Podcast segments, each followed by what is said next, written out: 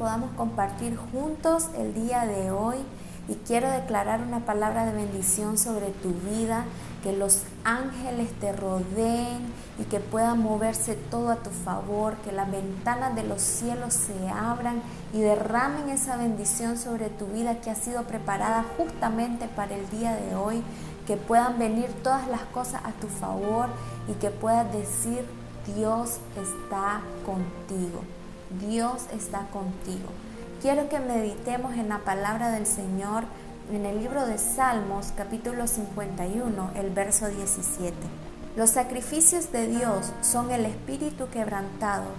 Al corazón contrito y humillado no despreciarás tú, oh Dios.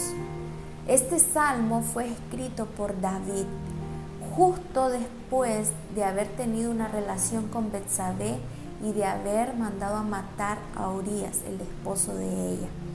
Y podemos ver a lo largo del capítulo cómo él se derrama delante del Señor porque reconoció que había pecado contra él.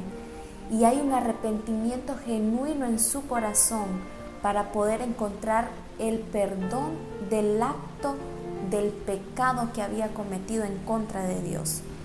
Y vemos que este versículo habla acerca de los sacrificios. En el Antiguo Testamento vemos de que los sacrificios eran eh, matar a un cordero, el mejor cordero que podía tener la persona y llevarlo delante de Dios y, y llevarlo como un sacrificio.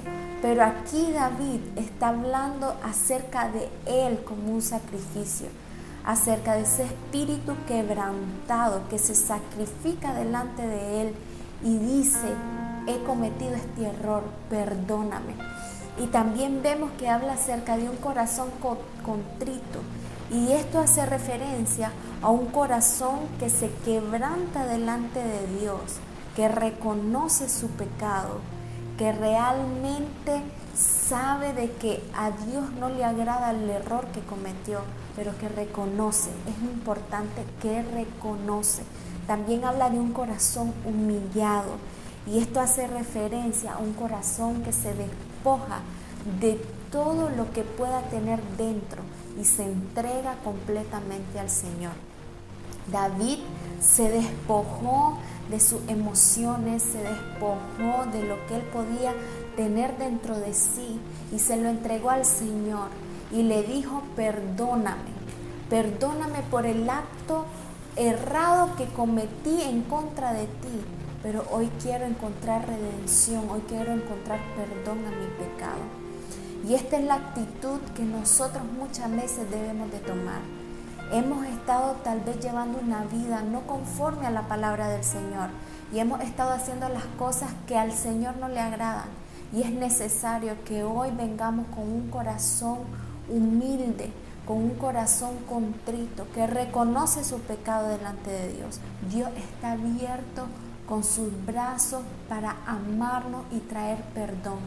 Y qué lindo es que a través de Cristo y de la gracia que solamente Cristo nos da, podemos encontrar eh, perdón a nuestros pecados. Hoy quiero motivarte que si estás pasando por una situación donde sabes que va en contra de lo que la palabra del Señor nos enseña y quiere encontrar realmente perdón a aquella situación, aquel error que estás cometiendo en este tiempo, vaya delante de la presencia de Dios y que seas valiente y reconozcas delante de Él que has cometido un error. Él lo sabe todo, Él lo ve todo, pero es necesario que nosotros confesemos con nuestra boca y hablemos y le digamos, esto es lo que he hecho en contra de ti, para que encontremos así como David, respuesta al pecado, respuesta a aquello que nosotros sabemos que es errado y que es el perdón de Dios, porque Él nos ama sobre todas las cosas.